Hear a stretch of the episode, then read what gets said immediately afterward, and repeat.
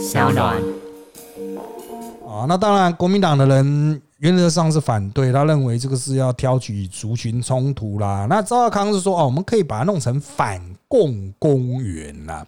呃，我个人认为哈，就是也无不可啦。就名称什么，其实真的不是重点啦，因为大家去那边也是遛狗啊。大家好，欢迎收听今天的人渣文本特辑开讲，我是周伟航，今天也是由我和 Josefina，嗨，大家好，跟大家一起来闲聊啊。我们这一周哈，到底这个有什么值得一聊的国内外大事了哈？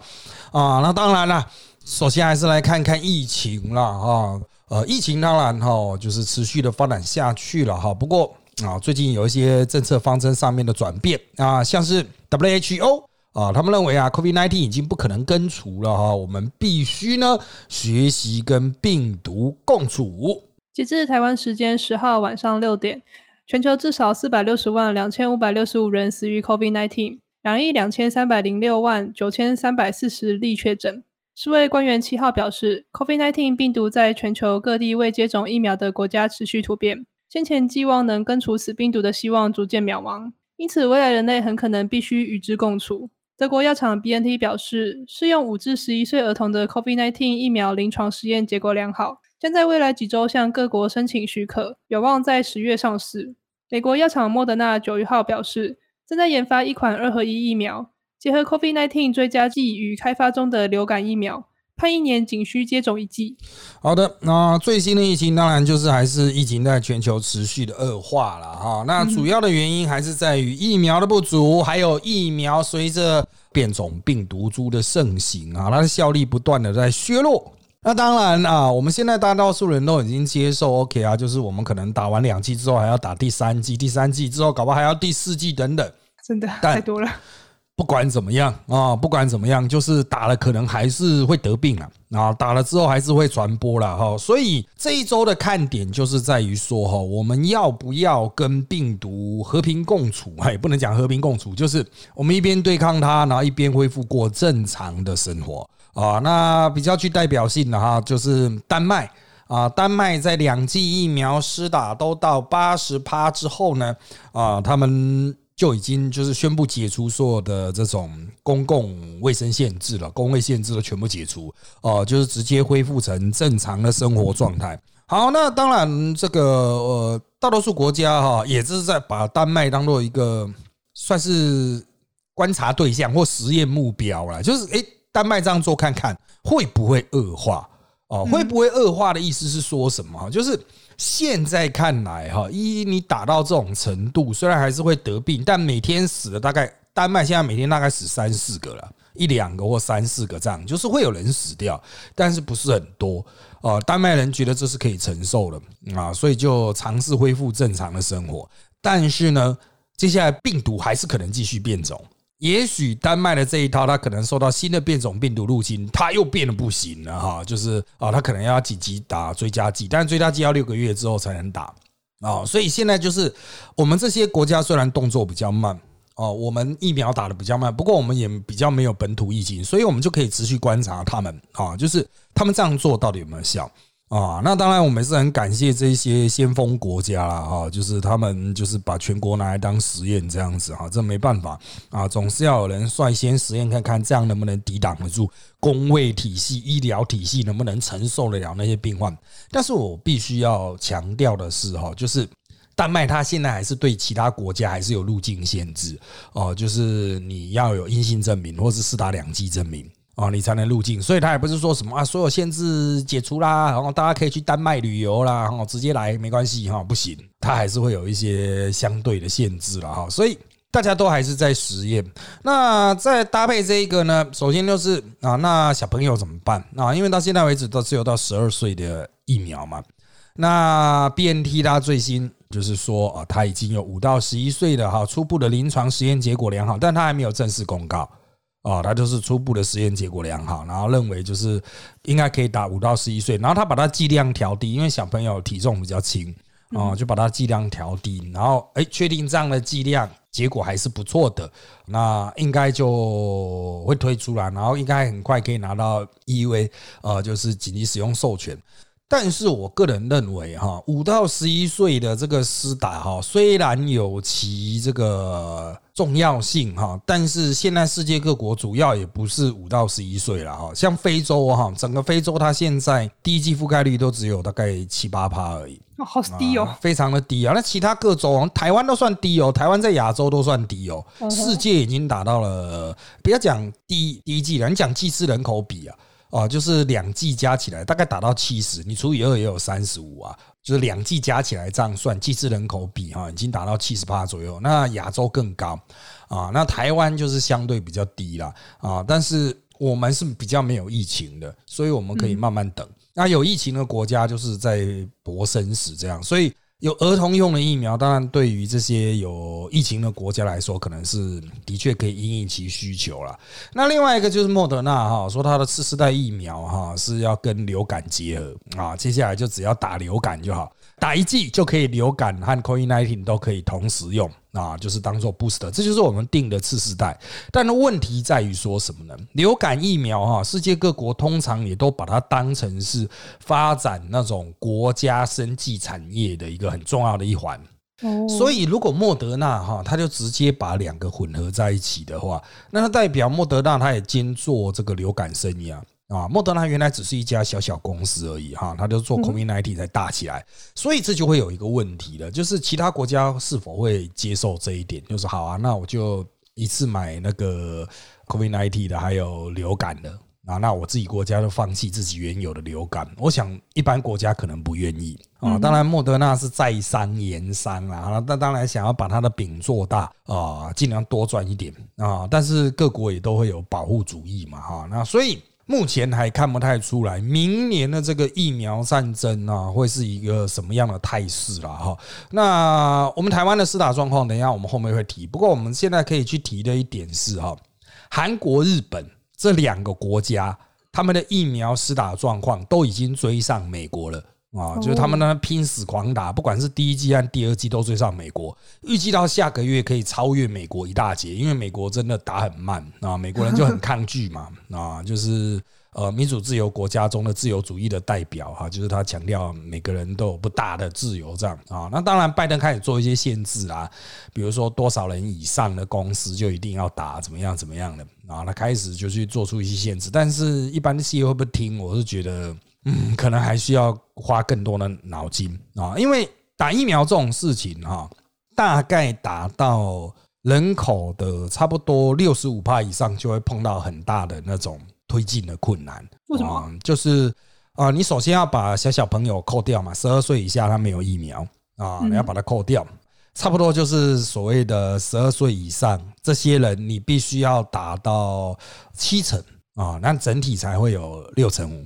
那你要打到七成，那就是呃十个人里面有七个会去打，三个就不想打，这样子抗拒打这样。那这个比例差不多是一般我们就是世界各国这样测试下来，差不多是蛮公道的一个比例，就是大概有三成人就是死都不会打，讲白一点都是这样子了啊。所以有些国家可能好一点，它只有两成或甚至一成，但那是小国啊。像日本老头子这次就很配合，他们打到八成五了。啊，但是还是有十五趴哦，还是有十五趴。你说你家小朋友下来的话，他可能最后面也是七成多这样子。所以过了六成五以后的推进啊，就是非常困难。首先你要去把这还没打的找到，然后跟他劝说，请你去打这样子啊。那这个是一个很浩大的工程呐，哈，在一些比较自由啦，或是政府比较没有那么强大控制力的国家哈，都会非常困难啊，都会非常困难。像老共哈。我记得他们是三亿人口嘛，那他们是讲说到九月要打十一亿剂吧？哦，啊，但是还是有落差，你看十一亿剂除以一半啊，五亿多哎。其实当然他们公布的数据是自己很高了啊，但是就习近平讲的什么九月十一亿剂，十月十二亿剂这样子。我个人认为是他们的施打状况也是不乐观，不乐观。除了第一个就是人民有人就觉得那个东西可能有毒，他不想打；再来就是政府的控制力有问题他没办法做到，就是啊，你你没打的话，你就不能进这些地方啊，就疫苗护照的概念啊。理论上中国可以控制的很好，可是它还有大量的乡村地区啊，它可能根本就不会进城的。你跟他说什么？哎，你没打的话，你不能去超市买东西，这样子，他他管你啊，他从来都不去超市啊，所以这个国家的控制力也是一个问题了哈。那我们台湾现在就是缺疫苗了，等一下我们会讲我们的解决方案是什么。那我们大概就持续要打到年底，甚至明年初才可以达成我们的初步目标啊。那个我们就静观其变了啊。好，那当然啊，我们接下来看到的下一个主题啊，还是围绕着美国和中国啦，就是啊，拜登、习近平啊，隔了七个月之后再通电话啊，希望竞争不会变成冲突。美国总统拜登九号与中国国家主席习近平通了九十分钟的电话，在美中关系冷淡已久的情况下，这是两人七个月来首度对话。根据白宫发出的对话摘要，拜登与习近平两人针对双方利益趋于一致的领域，以及利益价值观与观点分歧的领域进行广泛的战略性讨论。拜登强调美国对印太地区与世界和平、稳定与繁荣的长久利益，两人也讨论两国确保竞争不会陷入冲突的责任。白宫十号表示，两人曾讨论到有关 COVID-19 疫情起源的调查。好的啊，有关于这个问题啊，这个很多人都认为说，哎，美国是不是又突然要回去跟呃这个习近平谈和了？应该是这样讲啊，他们太久没有谈了啊，所有的谈判都停了。你要注意，拜登之前的川普时代。虽然川普很会呸呸呸吐口水，可是美国一直有在跟中国谈嘛，贸易谈判啊，啊，贸易冲突啊，加税啊，关税啊什么的哈。其实川普是非常积极的对话的啊，只是他的对话方式很霸气 啊。可是拜登呢？就所有的谈判都停顿了，他采用的是一直围堵，一直围堵，他就一直谈什么新疆啦、西藏啦、香港啦、台湾啦，哈，他就一直把这四大议题丢出来。哎，那么这个我个人认为哈，这个就真的是踩到痛点的了哦，就是这个老公就不想跟他谈。好，那当然了啊，拜登现在还是必须去推进这些贸易谈判的进程啊，还有包括这个所谓疫情的观点的分享啊，就是世界上的议题不只有战争嘛哈，就是还有一些很实务的部分，所以还是要通个电话看看能不能重启谈判啊。有些台湾人可能会担心说，那这样谈下去，台湾会不会被卖掉？不会呢啊，他们谈完之后，马上又开始冲突了。啊，电话刚挂哈，又开始冲突。最新的冲突是在钓鱼台，钓鱼台的这个中国的海警哈和日本的海保厅啊，就直接有一些冲突啊。那这个冲突之所以解决，是因为台风来了，所以大家先回家，不然会被吹走。对啊，因为这个台风刚好会经过钓鱼台。啊，不过之后我觉得还是会继续冲突啦。就像这几天，可能中共的军机就比较不会来，因为台风来了嘛，会危险呐，这不是废话啊？等台风走了嘛，所以人类的武力再强大，也是会怕台风啊。所以冲突会持续下去，但是双方应该会在近期打算开始重启谈判。重启谈判对台湾其实没什么不好的，因为台湾还也是要做生意啊。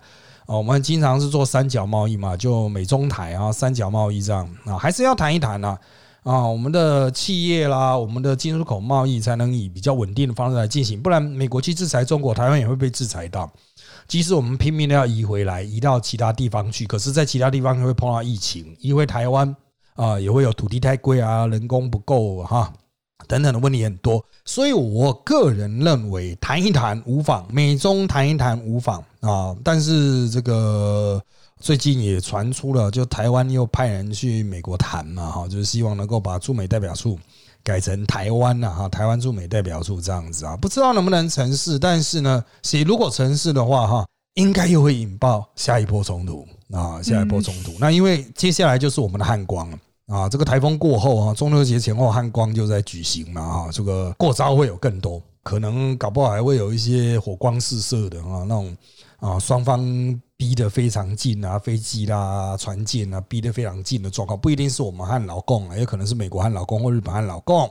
好，那接下来我们来谈一个哈，台湾人比较没有关注，但应该带一下，就是杜特地或菲律宾执政党提名角逐。副总统哦，啊，他的亲信参议员要来选总统。由菲律宾能源部长库西主导的菲律宾执政党派系八号决议，正式提名总统杜特地亲信参议员克里斯多福五和杜特地角逐明年的总统、副总统选举。菲律宾宪法规定，总统任期六年，不得连任，因此杜特地在下届选举只能竞选总统以外的职位。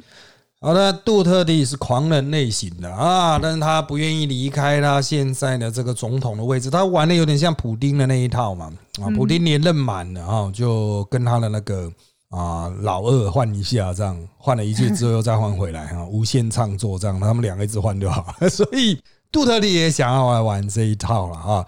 那菲律宾的总统是不能连任一届是六年，他的总统很妙了哈，就是大家一起来，大家一起选总统、副总统是分开来选的，好，所以两个可能不同党哦，啊，两个就是当选的是不同党的这样子啊，但是。呃，现在西方一般认为杜特地很难展现强势的这种，不管他会不会当选，就算他能够当选副总统，他也很难继续展现同样的政治模式。主要还是疫情对经济的冲击啊。那杜特地是透过名气上台了。啊，所以如果没有名气的话，杜特地是比较不妙，但是很难讲啊。我们必须说，选举这种事情是很难讲啊。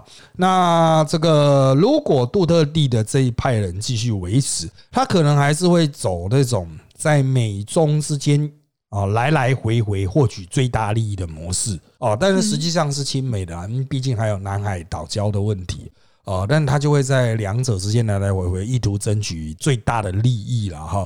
不过经济问题可能还是他最主要的挑战啊。对东南亚国家来说，疫情的确是对国家的整个运作哈造成了相当程度的伤害了啊。好，再来就是九一一事件了啊，在这周过了二十周年，那美国重启恐攻主嫌的审判。那当然，他撤军阿富汗呢，反而为中二搭出了一个新的表演舞台。美国九一恐怖攻击事件届满二十周年，当局七号重启相关的法律程序，这次将涉嫌策划这起恐攻的五名被告送上军事法庭，盼能为这场旷日持久的世纪审判画上句点。盖达组织成员二零零一年九月十一日劫持四架民航客机，冲撞世贸双塔和五角大厦，夺走近三千条人命。也开启了美国在阿富汗和中东多国历时多年的反恐战争。日前，美国完成延迟多年的阿富汗撤军，从中东脱身后的美国预期会在印太地区挹注更多的军事外交资源。除了真正落实重返亚洲口号，也宣告将正视中国的挑战。塔利班重新掌权，华府对全球的雄心壮志受挫，敢为中国、俄罗斯区域经贸走廊搭好舞台。美国总统拜登于九一一事件二十周年前夕，敦请美国民众展现团结，说那是我们最大的力量。好的啊，这个九一一事件二零零一年发生到现在哈二十年了啊，在那边顺便提醒各位啊，二零零一年九月十一号，就二十年前的这一天，正好也是 S H E 出道的那一天。是啊，对，所以他们出道也过二十周年庆了，这个不得了啊！这个跟他同世代的全世界女团都几乎已经垮了，只剩他们还健在哈，头好壮壮啊！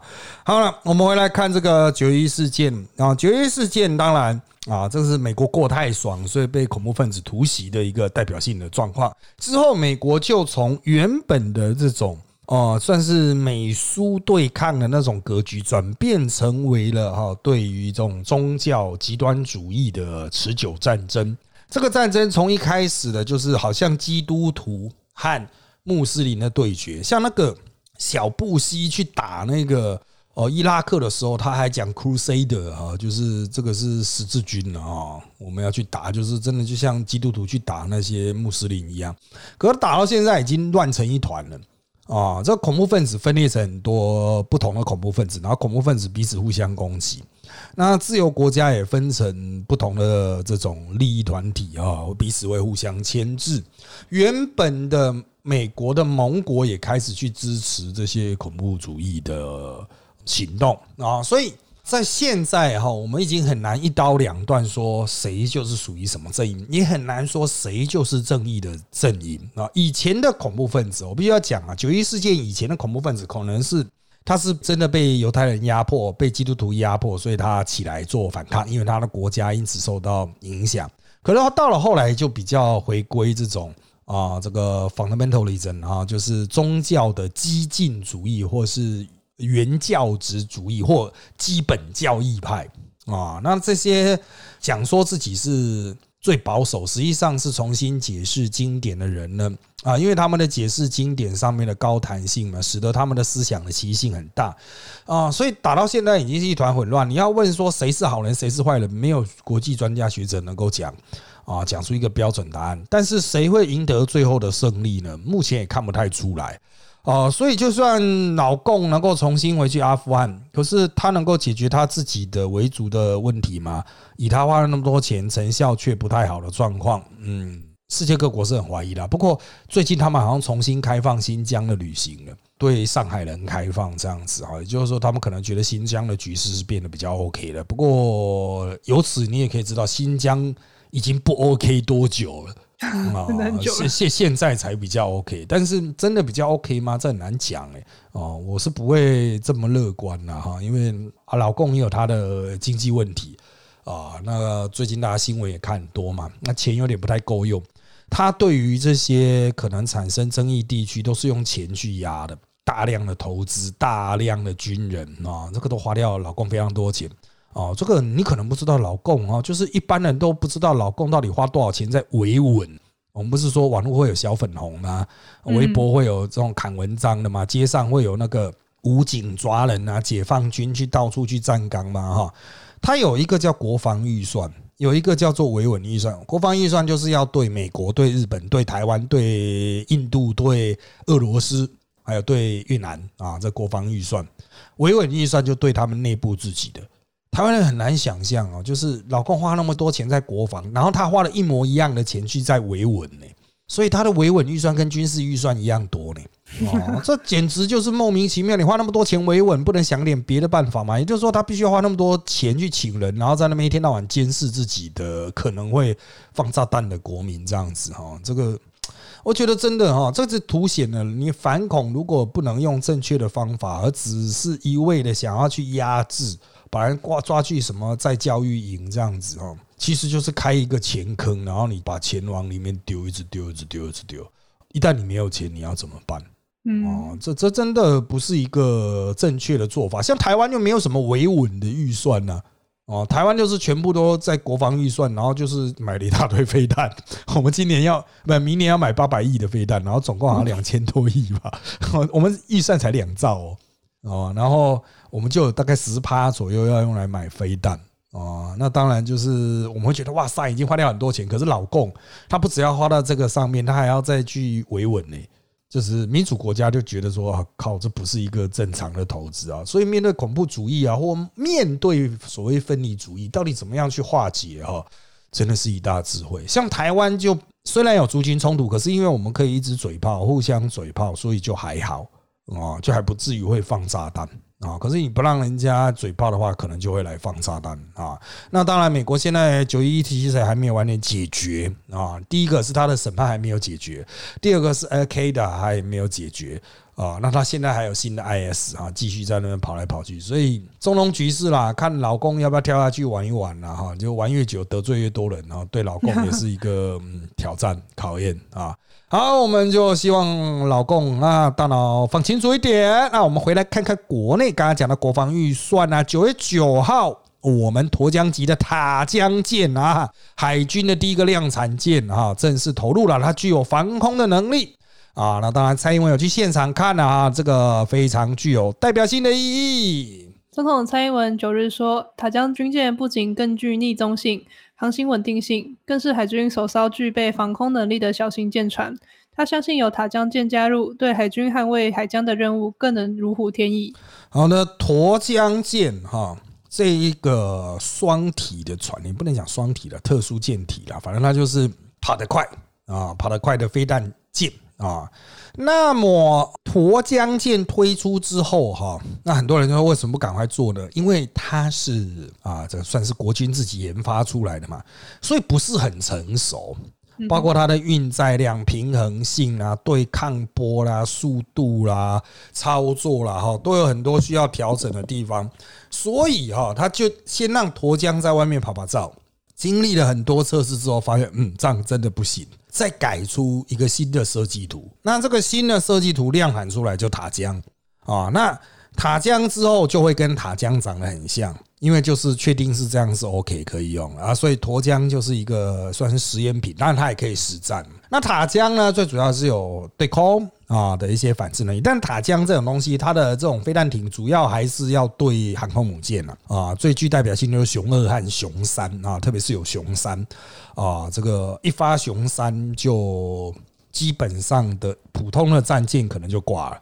啊，那对航空母舰大概两三发，所以沱江级哈之后我们大概有八到十二艘，但是依蔡英文的想定，他可能会继续做啊，继续做，因为他就研发了更多的飞弹呐，哦，那你不多做几艘，那飞弹要放哪里？难道都放陆地上吗？也不是不行啊，啊，就是我有看到那个预算，还有那种缩铁都推出了，就是我们会买超级多的飞弹这样子，以后飞弹就会变成一个很大的军种。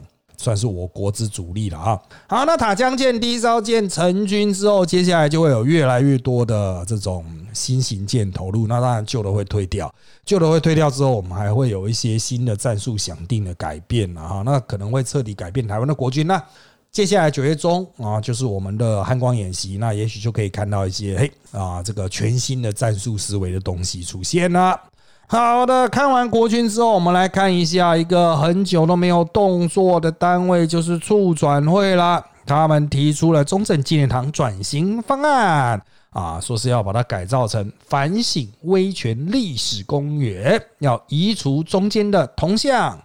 促转会公布中正纪念堂转型方案，预计以反省威权历史公园为主轴，并移除堂体内前总统蒋介石铜像。盼兼顾转型正义与铭记历史刻痕，且将公共空间还给民众。好的，那这个促转会啊，一直都被说没在干事啊，这个搞了半天啊，那终于公布了中正纪念堂转型方案。其实这个呃，文化部也一直有在涉入啊，就是这个到底要怎么去利用中正纪念堂呢难处理的一个原因是在很多年以前呢，为了避免中正纪念堂被陈水扁拆掉，当时郝龙斌的台北市政府还是马英九，台北市政府忘了紧急把它。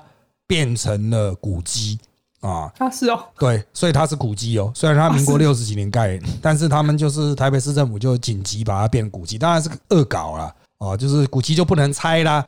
所以中正纪念堂那些造型啊，那个外围的这个墙，我记得外面的墙好像也是哎，就是它那个围墙哦，就一圈蓝白的那个外面的围墙，还有包括它的堂体本身，应该都是了，要去查一下了啊。好。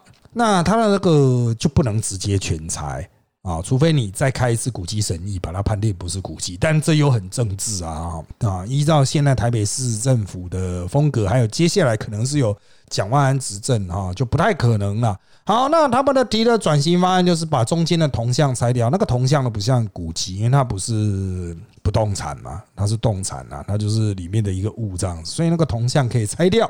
然后他说要变成反省威权的历史公园啦。啊，那当然，国民党的人原则上是反对，他认为这个是要挑起族群冲突啦。那赵少康是说，哦，我们可以把它弄成反共公园啦。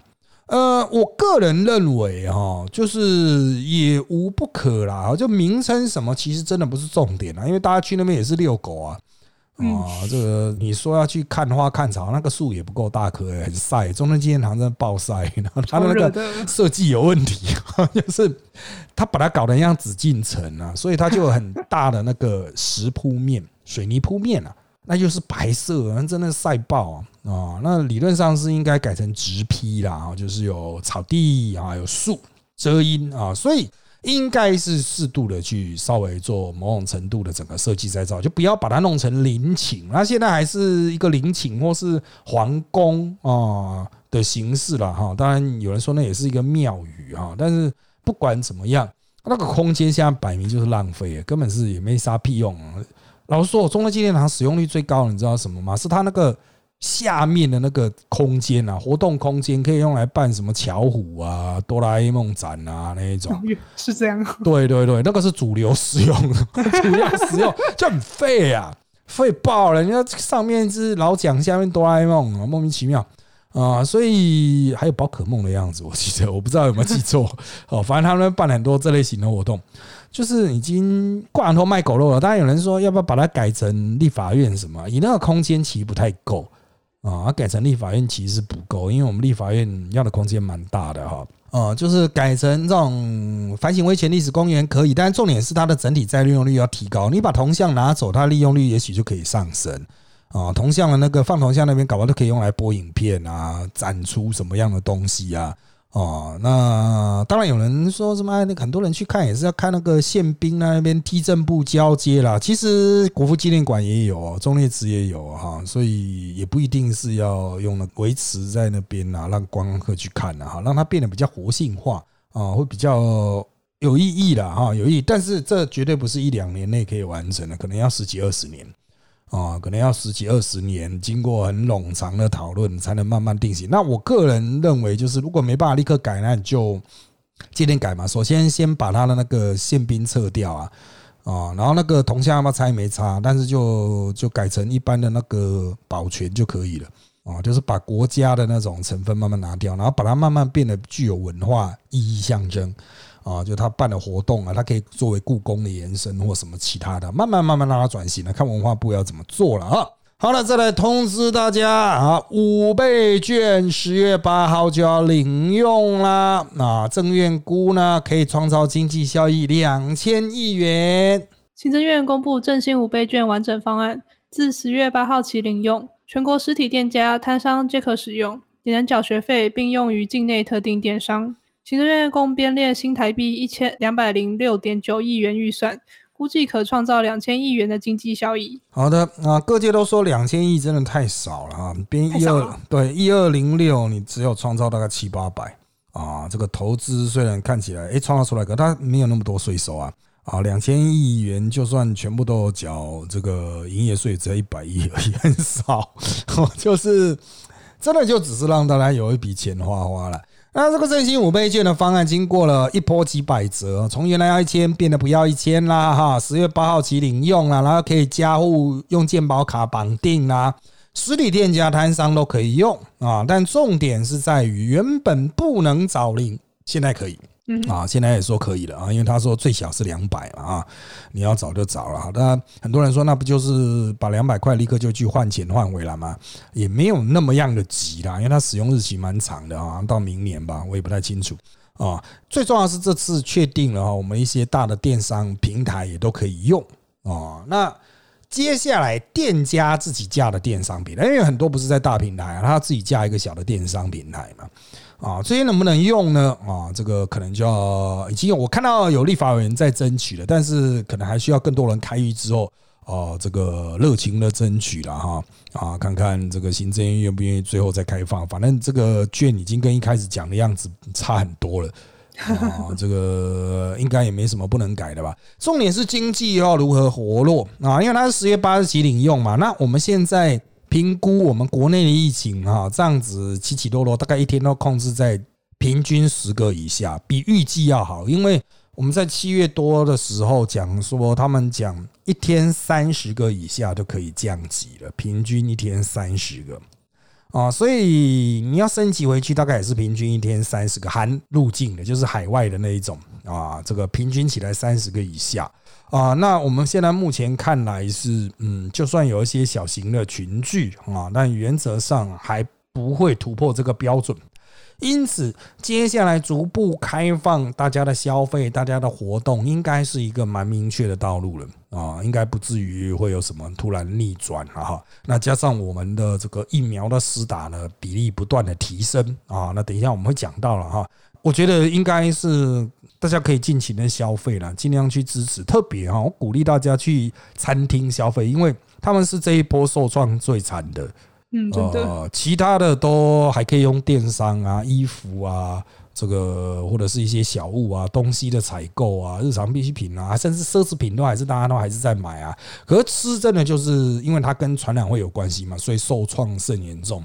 哦，所以希望大家都用在吃的上面了啊，实体的这些。餐厅了哈，特别是呃决定副业的那一些，就是原本他就是疫情期间啊三级期间他都直接关掉的，呃，他如果决定副业的话哈，你赶快去给他支持一下哈，这个想办法没办法赚钱，但至少可以贴补他的亏损啊，看看他能不能活得起来啊，因为有些产业它的确应该慢慢离开实体化，它既然已经可以变成线上，那就线上，它都不需要店面。可是餐厅没办法啊，有些餐厅它都是提供特别特殊用餐场地的啊，像那种什么火烤两吃啊、火锅的啊，啊，它就只能在那边煮啊。你要人家家里自备一个火烤两吃的炉吗？哪有可能啊？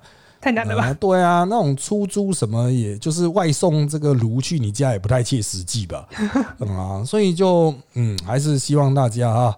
啊，基于支持特定业者的这种想法哈，来进行消费了哈，就不要这样，就是 又跑去买电商的那种根本没有差别，不会受到疫情影响东西哈。那那真的是没有必要了，钱没有必要花在这个部分了啊，尽量花在受到疫情影响的啊这个业者身上。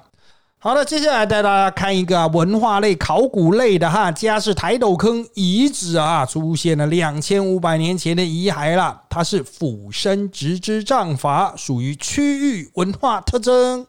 嘉义市铁路高架化工程经过台斗坑遗址，今年挖到两具至今于两千五百年前先人遗骸，已由南科考古馆暂存维护。遗骸双手反背后方为直身直肢杖法，在台南乌山头遗址也有同样的葬式。好的啊，那当然了，这个是台湾的先人啊，哪一个族群呢？不知道啊，因为台湾的这个啊这种部落哈，这个原住民他们会搬来搬去的，很多人觉得原住民一直住在那边，不是呢。哦，原住民他们在呃文字记载之前的时代也会搬来搬去。那我们现在有些学者努力想要透过语言的流变啊，还有他们的传说故事去还原他们这个搬迁的过程了啊。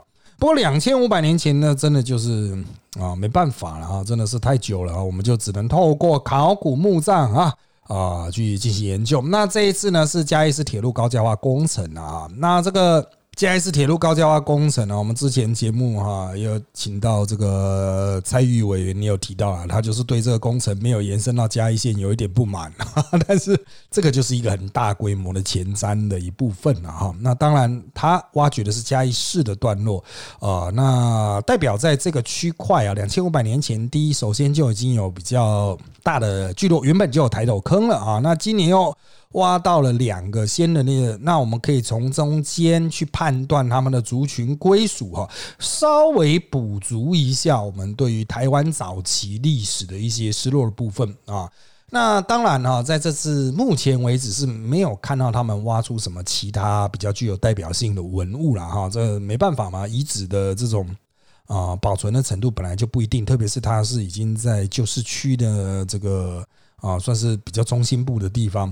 好，那接下来呢，我们台湾还会进行大量的前瞻计划。那已经有蛮多学者啊，就是预料了哈，这些前瞻计划再去开挖一些哈这种过去长时间没有进行工程的地方，说，诶，也许这可以出来一些文化层啊，就是可能会有遗骸的，或者是挖出一些古迹。啊，因为这些铁道、旧铁道，它过去经过的可能是相对繁华，或是一些比较重要的处所啦，可能会有一些遗存啦。好，那当然了哈，我们希望这些东西都能优先保存啊。那影响到工期的部分，其实还好啦。啊，因为我想大多数人也不太 care 你什么嘉义高架化什么时候完工吧。那只有 是这样，对啊，只有嘉义的政客会比较 care，因为那是他的政绩啊，啊，他选举要用啊。那对一般人来说，其实就还好，就盖了。啊，所以就让这个考古学家做好研究哈。如果需要把它搬移的话，哈，进行搬移啦。那这个我们台湾的历史就必须透过这种方式慢慢去建构出来。很多人说台湾怎么没什么意思？哎，就没有在挖，怎么会有历史啊？你通灵啊啊！所以真的啦哈，就只能透过这样子一点一滴的慢慢收集起来了啊。好的，最后的时间我们回来看台湾国内的疫情状况喽。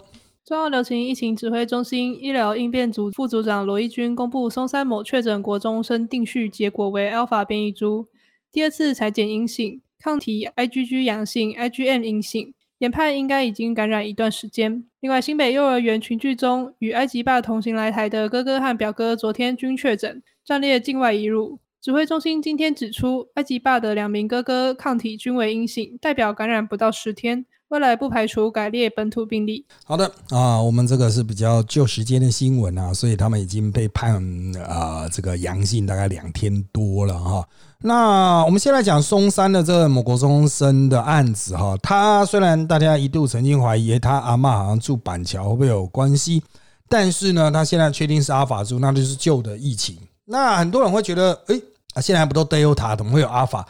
还是有呢啊，我们还是动不动就会跑几个阿尔法的出来，就是我们叫做隐藏的传播链。那我们隐藏传播链之所以没有那么明显，就是因为大家戴口罩的关系。所以这也是疫情指挥中心觉得说，那我们到底要不要降一级？因为降一级，大家又更不爱戴口罩；维持二级，大家都比较会戴口罩。哦，那隐藏的传播链哈，直到我们录音的今天，应该还是有一例了啊，有一例。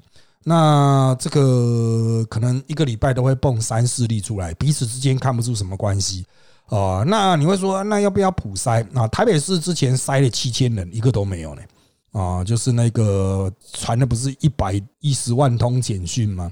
七千多人跑去台北验啊，全部都是阴性。所以你这么狂验哈，效率也很低了啊。不如就是适当控制啊，只要平均每天没有超过三十例。状况应该就不会算是非常的恶化。我要强调，这三十例是包括入境者啊。好，那这个新北幼儿园群聚呢，在我们录音的这一天，又新多的两个延伸出去的个案，不过都已经被框列了啊，是家属以及职场的同事哦，就是这个幼儿园家长的职场的同事哈，也被传染了啊。那那依他的发病，可能是就是在大概。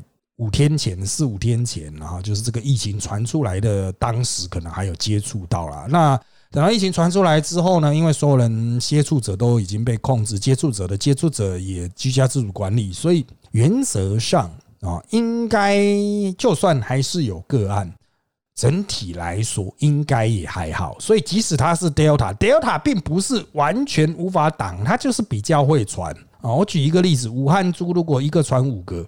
啊，阿法猪大概一个传七个吧，Delta 大概一个传十个啊，所以你也不用哇，觉得什么 Delta 一个传一千个这样没有那么厉害啊啊，这个不要有幻觉哈，就是你用工位手法可以挡，那就说它的疫苗对它的防护力会比较差，对，会比较差一点啊，但防重症其实是差不多了啊，反正你打了之后，你就比较不容易住院，不容易重症，不容易挂掉。哦，基本上是可以确定的，反正有打就 OK 哦。那有些人说，那我第二季什么时候来？有疫苗的时候，当然你就可以打到，照顺序来啊。那我们现在来谈谈疫苗最新的状况。我们现在评估哈，这个如果 BNT 跟郭董所讲的稳定啊，那么啊，我们大概差不多到十月。底啦哦，但是大多数的学者预计是十月中，想打 BNT 的人应该都可以打到哦，其实是非常快的哦，现在已经九月中了哦，那想一个月后想打 BNT 的应该都可以打到，那为什么他们可以打到？因为还没有打到的人也不多了哦，就是不多了。哦，那当然还有一批就是坚持要等莫德纳，那可能就是继续等这样子啊，那个没有办法。好，所以第一季目前来说已经不太是问题，因为啊，我们现在正在登记这个呃十八到二十二岁的 A Z 的啊，那再接下来呢，就十八到二十二岁的 B N T，还有六十五岁以上的 B N T，四十岁以上九类的 B N T 啊，都是随机要展开。预约了啊，他们会在九月底就开始打啊，那会一直打到十月初啦，所以这一波就会打掉蛮多人啊。那另外一边呢，就是高端的第二季啊，还有这个 A G 的最早六月多的那些阿公阿妈，七十五岁以上啊，七十五岁以上以 A G 为主嘛哈。那么这些人应该也是这个会在九月底陆陆续续打到。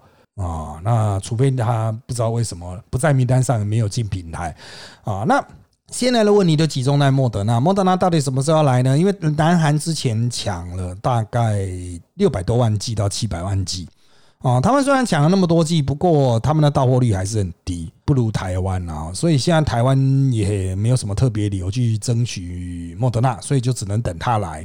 那新来的莫德纳来了呢，就是一样也会照那个时间去给打第二季的打啊。那我们评估了哈，下个礼拜啊，就是你各位听到这个节目的时候啊，你各位听到这个节目的时候，你搞不好就已经听到莫德纳要来的消息了啊。因为我们现在得到的消息是因为台风，所以不会那么快。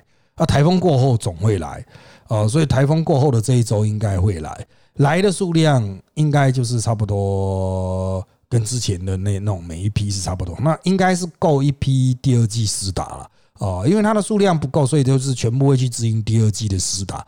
这一批莫德纳打下去，A G 打下去，然后再加高端打下去，我们的第二季的这个人数哈比例也会开始快速的拉高。哦，虽然我们要追上国际标准，可能要到十一月以后，就是我们的第二季要到十一月以后，但是我们第一季要打到我刚才前面节目上半段讲的六十五趴的那一种难关哈，就很难上去的哦，大概十月底应该就可以到六十五趴啊，就是会卡住的那里啊。那接下来呢？接下来就是。